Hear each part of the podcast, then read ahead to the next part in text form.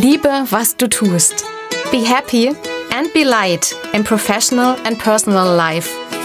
Ich bin Janina Pernsoth und ich freue mich, dass du dir meinen Podcast anhörst.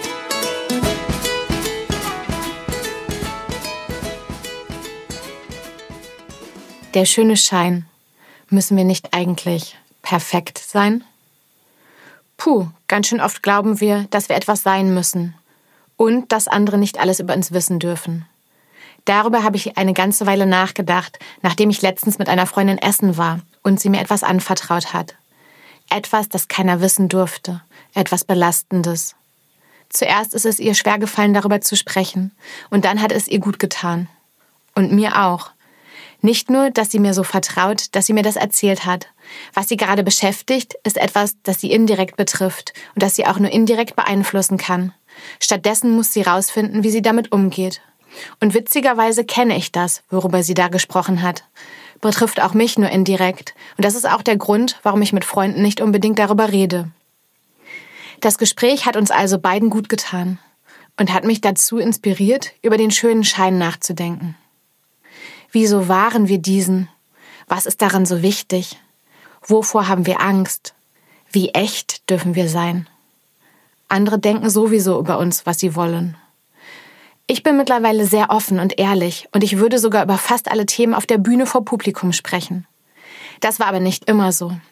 Und die Offenheit bezieht sich auf mich selbst. Nicht alle in meinem Umfeld wollen, dass ich über ihre Eigenarten mit anderen spreche.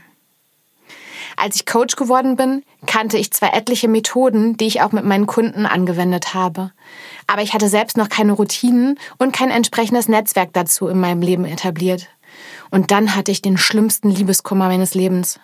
Ich hatte das Gefühl, dass mein Herz jede Minute aufs Neue zerbrach. Die Sorge darüber, was passiert, wenn der schöne Schein nicht gewahrt wird, ist oft sogar so groß, dass manche Themen vielleicht nicht nur totgeschwiegen werden, sondern eventuell sogar so immens, dass gelogen wird, damit das Perfekte nicht angekratzt wird. Sie bewirkt, dass du vielleicht anderen gegenüber nicht offen bist, dass du dich schützen möchtest, dass du bewirken willst, dass du nicht verletzt wirst Oft liegen Glaubenssätze dahinter, zum Beispiel sowas wie, das werden sie gegen mich verwenden.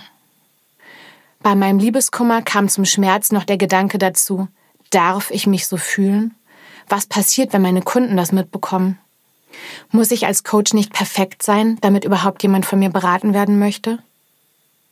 Mittlerweile weiß ich, dass keiner meiner Kunden von mir erwartet, dass ich Buddha bin. Meine Erfahrungen und Beispiele helfen ihnen vielmehr dabei, ihre eigenen Themen anzugehen. Also, können andere uns wirklich mit ihrem Wissen über uns schaden? Wie eingangs schon gesagt, denken andere eh über uns, was sie wollen. Und wir machen das genauso. Byron Katie sagt dazu zum Beispiel, You are who I believe you to be. I believe the thoughts about you, so that's who you are. Also, du bist, für wen ich dich halte. Ich glaube meine Gedanken über dich, also bist du das. Ich liebe ihre Zitate zu diesem Thema. Komm gerne in meine Liebe, was du tust Facebook-Gruppe. Da lade ich noch ein paar Zitate von ihr hoch.